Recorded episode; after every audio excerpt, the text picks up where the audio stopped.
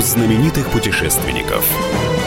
Совместный проект Русского географического общества и радио «Комсомольская правда». Здравствуйте, уважаемые радиослушатели. У микрофона постоянно ведущий Евгений Сазонов. А в гостях у меня сегодня Антон Сазонов, велопутешественник. Э, он у меня уже был в гостях год назад, и все спрашивали, это твой брат? Ну, если брат, то только по духу и по путешествиям. Единственное, что я путешествую обычно на лодках и пешком, а он с велосипедом, который для него является настоящим братом. Здравствуй, Антон. Добрый день. Справка.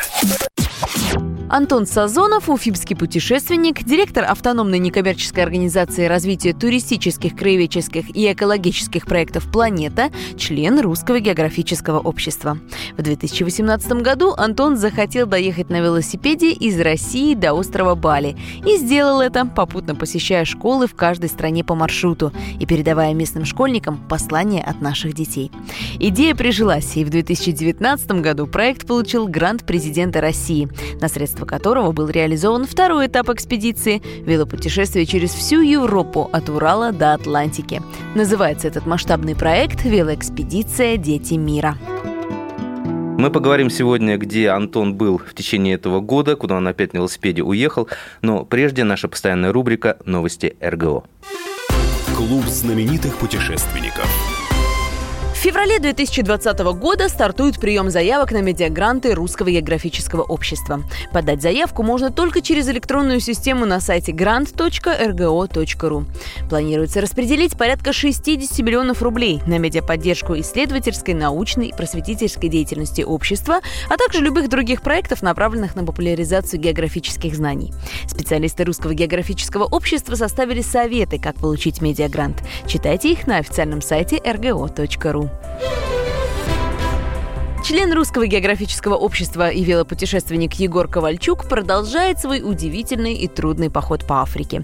Он решил пересечь черный континент на велосипеде от Каира до Кейптауна. Специально для слушателей программы «Клуб знаменитых путешественников» Егор выходит в эфир с новым рассказом о своих приключениях.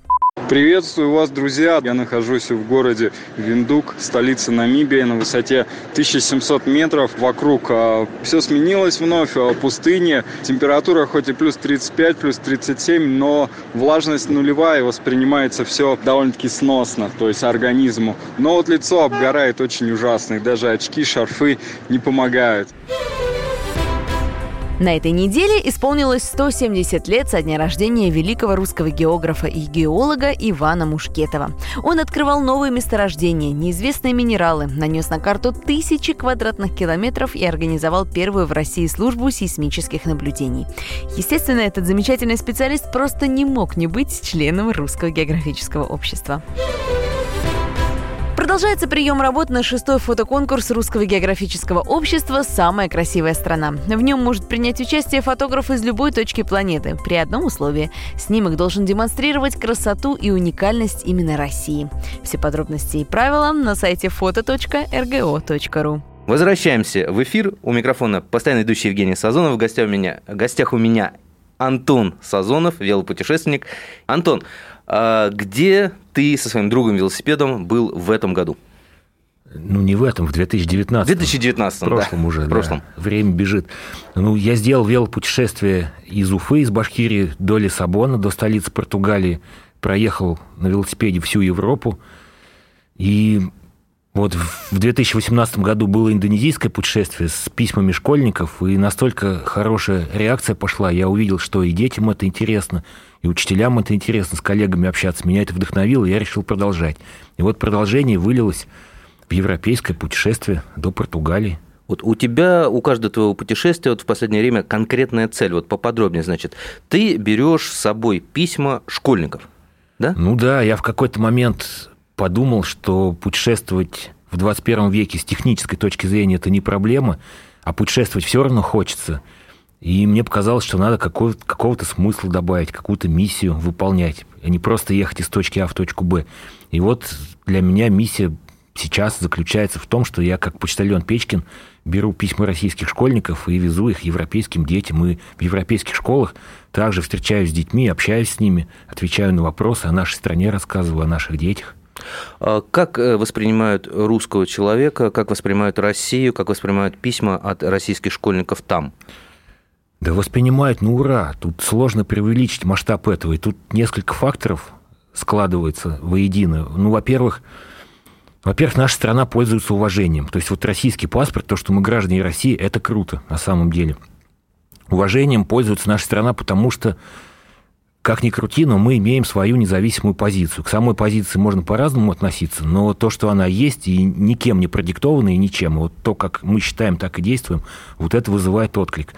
А помимо этого есть еще один важный момент. Вот сейчас 21 век, век, век виртуального общения, социальных сетей, там все в телефонах сидят. И я вот прям чувствую, что людям не хватает живого общения. И когда я в наши школы хожу, в российские, когда в европейские школы приезжаю, вот в азиатских школах я много был в позапрошлом году.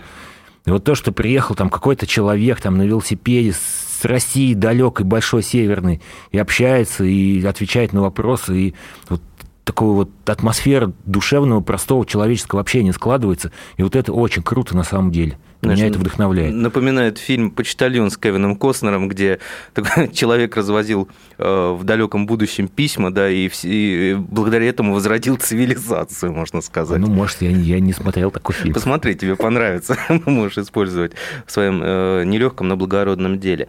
А, смотри, вот ты ехал через Европу, в том числе ты достаточно долгое время ехал через Украину, правильно? Да. Как там воспринимают российского путешественника? Ведь огромное количество страшилок, типа «туда не ходите», мужчина призывного возраста, э, который появляется на, на Украине или в Украине, он сразу же будет арестован и так далее, и так далее. Как там? Здесь я бы на две части поделил вопрос. Э, во-первых, я очень сложно перешел границу. Я переходил из Белгородской области в Сумскую. С юридической точки зрения особых ограничений дополнительных в связи вот с этой обстановкой никаких нет, но насколько я понял, последнее слово за старшим смены вот на том переходе, через который ты заходишь в страну. И когда я приехал один на велосипеде, э, мне сразу сказали категорично, ну нет, вот ну нет и все, не пустим. Объезжай там через Беларусь, еще какие-то варианты ищи. И мне пришлось объяснять, что вот у меня португальская виза, вот у меня билет на самолет из Лиссабона на осень есть, что я еду на велосипеде, везу письма школьников. Вот после того, как они услышали про письма школьников, ну, получается, как бы я время немножко выиграл, они начали задумываться. Все-таки, ну, нестандартное путешествие, нестандартный человек, что делать? И последней каплей вот в мою пользу стало то, что у меня было с собой письмо ЮНЕСКО. То есть я делал в прошлом году экспедицию под эгидой ЮНЕСКО. И вот это письмо ЮНЕСКО, оно свое слово веское сказала. Правда, пришлось составить протокол, меня записали на видео, где я учился, где я работал, по какому маршруту еду в каких городах буду, где буду ночевать. То есть все максимально подробно. Потом мы этот протокол отправили куда-то там выше. Еще посидели, подождали, пришел ответ, и вот после этого только я смог заехать на Украину. Это первая часть. Вторая часть, вот то, что касается обстановки внутри страны, то там ничего плохого я сказать не могу. То есть обычные люди настроены позитивно, в худшем случае нейтрально. То есть у меня на велосипеде российский флажок, на рюкзаке российский флажок. Общался я везде по-русски и никаких проблем не испытывал в Сумской области только заехал, вот первый контакт с местными жителями там у магазина, мне тут же в виде подарка бутылку горилки вручили. Она до Лиссабона со мной доехала. А в Киеве я пять дней жил в яхт-клубе в гидропарке, и хозяин гостиницы не взял с меня денег за пять суток. То есть и в знак, в знак уважения, то есть к миссии, к проекту. И я ничего плохого не могу сказать. Вот внутри Украины очень адекватная, спокойная обстановка ну, по то отношению чтобы, к россиянам. Что бы ни говорили политики, телеведущие, э, братские народы как были братскими, так ими и остаются. Да, конечно. Я считаю, мудрости и россиян, и украинцев хватает, чтобы это понимать. Вот мудрости простой народной имеется в виду. И мне кажется, вот россияне, ну, русские, украинцы, белорусы, это вот самые близкие братья по крови. И все это вот, все, что сейчас происходит, это, это мимолетно. И в конечном итоге все равно будет хорошо все. Да, опять же вспоминается фильм «В бой идут одни старики», да, там война, стрельба, все это проходящее, и только музыка вечна, да, как говорил ну, капитан я бы, Титаренко. Я бы так сказал, да. Да. Мы прервемся на небольшую рекламу. У микрофона постоянно ведущий Евгений Сазонов, э, программа «Клуб знаменитых путешественников». И в гостях у меня сегодня знаменитый путешественник и очень хороший человек Антон Сазонов, человек, который путешествует на велосипеде. И не переключайтесь, мы поговорим еще об очень интересных путешествиях дальше.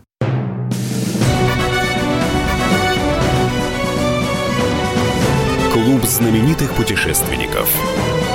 Совместный проект Русского географического общества и радио «Комсомольская правда». Иркутск. 91,5. Воронеж. 97,7. Краснодар. 91,0. Тюмень 99,6. Анапа 89,5. Владимир.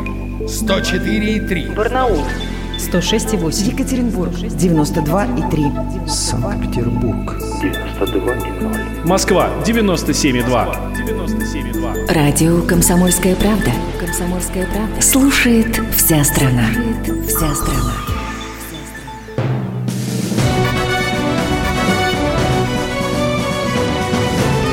Знаменитых путешественников. Совместный проект Русского географического общества и радио «Комсомольская правда». И снова здравствуйте, уважаемые радиослушатели. В эфире программа «Клуб знаменитых путешественников». У микрофона постоянно ведущий Евгений Сазонов. В гостях у меня знаменитый велопутешественник Антон Сазонов. А, Многие думают, что мы братья. Мы не братья, но братья мы по духу, да, потому что оба мы путешествуем. Я по России, а он, в принципе, по всему миру. А, Недавно Антон вернулся из своего велосипедного турне да, по э, Европе. Он вез письма от российских детей детям иностранным. Вот, э, ну, у меня лично э, реально восхищение вот этой благой целью, потому что огромное количество людей, они путешествуют просто так, ради себя, а Антон действительно несет и позитивный заряд, и человек, он очень позитивный, он сидит, улыбается напротив. Вот. У меня вопрос такой. Значит, э, наверняка в, в течение вот этого путешествия ты встречался, ну, естественно, не только с иностранцами, но, вероятно, с нашими бывшими какими-то соотечественниками. Вот как им там живется, не скучают ли они по России, помогали ли они тебе в чем-то? В прошлом году основную ставку, основную помощь мне как раз оказывали наши соотечественники, проживающие за рубежом. То есть мы целенаправленно искали контакты, выходили на этих людей. Как правило, это были женщины, которые владеют русскоязычными ассоциациями. Вот это Монпелье, Безье, Южная Франция, Барселона, Испания, Испания. Барселона, Валенсия в Испании, Лиссабон в Португалии. Везде есть наши люди. Мы никогда не были знакомы, я туда приезжал, они меня ждали, встречали, то есть помогали мне со школами, с местными, помогали с переводом в этих школах. И у меня же задача, я ее вижу, не просто вот письма отвез, там все повеселились и забыли. Мне хочется, чтобы между собой школы после вот моей инициативы установили какие-то связи, начали делать какие-то проекты совместные. И поэтому, когда я вернулся в Россию, в наших российских школах я тоже провожу лекции, и вот контакты вот этих русскоязычных ассоциаций в школы отдаю и пытаюсь их между собой познакомить, подружить, чтобы они начали дальше работать. А когда мы общались там, вот в процессе поездки, ну да, у них нотка ностальгии почти у всех проскальзывает, хотя люди уезжали давно, там кто 15 лет назад, кто 20 лет назад. Они все устроились, я бы не сказал, что они прям горят желанием назад возвращаться, но никто не вернется, там уже и возраст не тот, и корни уже люди пустили, но связь с Родиной они не теряют, от гражданства никто не отказывается. И вот когда я со своей идеей появлялся, ну, они как, как воодушевление у них, что вот они во мне видят, что вот частичка Родины к ним внимательно относится, то есть они могут чем-то помочь своей стране, вот проекту и вот этой вот миссии хорошей. И это тоже меня очень вдохновляет, и вот в следующем году я хочу ехать 15 республик, 15 сестер, бывший Советский Союз, все, все 15 республик. И вот именно вот по этой причине, потому что я понял, что русский язык объединяет людей. Я понял, что российская культура очень востребована и котируется на планете. Вот даже в иностранных школах, в европейских, в настоящих европейских школах, часть из них были такие, где дети, местные школьники – французы, испанцы, португальцы выбирают русский язык в качестве второго иностранного к изучению. Скажи, а цель какая? А просто интересна культура или же как что-то там работать с Россией? Так я их спрашиваю, дети говорю, зачем вам русский язык-то? Ну, понятно, там английский учите, а русский зачем? Они говорят, ну вот, Мы интересуемся русской культурой и учим русский язык, чтобы лучше понимать культуру. Ну, нам интересно. И вот есть школы, где там, допустим, тысяча школьников учатся, то есть по российским меркам это вот типичная средняя обычная школа. И там может быть группа 40-50 человек, обучающих, которые учат русский язык сами добровольно. Удивительно. Слушай, я не знал, есть что... Учителя, есть учителя русского языка, как иностранного. Ну, еще удивительно. Я думал, что русский вообще же практически никто не учит за, за рубежом, кроме китайцев. Да я тоже так думал. И вот э, это тот год для меня годом открытий стал. Я прям поразился в некоторых вещах. Я не скажу, что это массово, но точно это есть. Вот. Слушай, уйдем от высоких сфер в более приземленные. А, а, ты как велопутешественник, да, у тебя есть свой боевой конь, велосипед. Это как ты его готовишь? Это специально какой-то велосипед, который собирается там на заказ? Или же ты берешь стандартный велосипед, просто переделываешь? Или берешь просто стандартный велосипед? Как это происходит? Ну, вообще велосипед у меня был. И когда я еще в Индонезию собрался ехать, я пришел к выводу, что новый покупать смысла нет. Потому что у меня был нормальный маунтинбайк с хорошим навесным оборудованием, который может долго работать в тяжелых условиях и надежный. Мне нравится, который может долго работать в тяжелых условиях. Да? Хотя на самом деле работаешь ты, как Ну, оно же мои усилия передает в движение, да. Так. Вот. И в прошлом году я ехал на этом же велосипеде, но, естественно, запчасти меняются потому что все, что крутится, все, что трется, все, что двигается, это изнашивается за такие пробеги. Но в прошлом году пробег 6800 километров от Уфы до Лиссабона составил полностью на велосипеде. Ни шага пешком не шел, ни метр не ехал, ни на чем другом. Вот. А так это обычный маунтинбайк по конструкции. Меня он полностью устраивает. Вот. Ничего особого там специальных каких-то примочек на нем не стоит. Просто качественный, хороший, надежный велосипед – в надлежащем техническом состоянии. Ну, просто вот, если, пример взять, вот человек э, послушает нас, да, вот, ну, тебя в первую очередь, воодушевится и решит проехать на велосипеде, скажем, из Москвы в ближнее Подмосковье, да, там день, два, три, ну да или до Санкт-Петербурга. Да это любой велосипед доедет. Любой велосипед доедет. Да, в нормальных руках. Велосипед очень с машины схож. То есть вот если за машиной следишь, там вовремя масло меняешь, там запчасти меняешь, машина едет и тебя не подводит. То же самое велосипед. А там машина, по большому счету, неважно, там дорогая эта машина, там 5 миллионов или миллион стоит, а и та, и та доедет. Хорошо. И, велик так же. Вопрос в продолжении, чтобы, э, ну, велосипед не, не подведет, понятно. А вот как э, добиться такой формы, чтобы ты ты не подвел? Здоровый образ жизни. Так, вот что конкретно? Ты, наверное, там не, не вылезаешь из спортзала. Не, в спортзал я одно время брал абонементы фитнес-залы, но мне это не понравилось, потому что нет свежего воздуха, и как-то вот непонятна эта обстановка в стесненных условиях. Я люблю бегать по утрам. То есть я встаю в 6 утра, выбегаю на пробежечку, 3-4 километра пробежал, турничок, отжимания, пресс – то есть ничего сверхъестественного, но самое главное – это системность. То есть каждый день, через день максимум. И вот когда ты месяц-два, каждый день, через день потихоньку делаешь зарядку, честно, ответственно, ты прям начинаешь ощущать, как ты моложе, здоровее становишься и силы в себе чувствуешь для больших дел.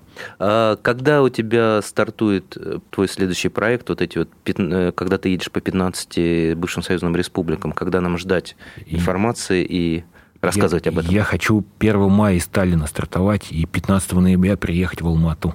Уважаемые радиослушатели, мы с большим удовольствием и интересом будем следить за этим путешествием Антона Сазонова и сообщать вам оперативно, где он, как он. И, естественно, с Антоном мы сейчас договоримся, чтобы он тоже выходил к нам в эфир и рассказывал о своих впечатлениях. Спасибо. Вот. Теперь не отвертишься. Хорошо. К сожалению, наша программа завершилась. У микрофона был постоянно ведущий Евгений Сазонов. В гостях у меня был знаменитый велопутешественник Антон Сазонов, которому мы желаем удачи в его новых проектах. А вам тоже желаем удачи. Путешествуйте самыми различными способами, на лодках, на велосипедах, пешком, э, на машинах. И слушайте нашу радиопрограмму «Клуб знаменитых путешественников» и изучайте географию «Царицу наук».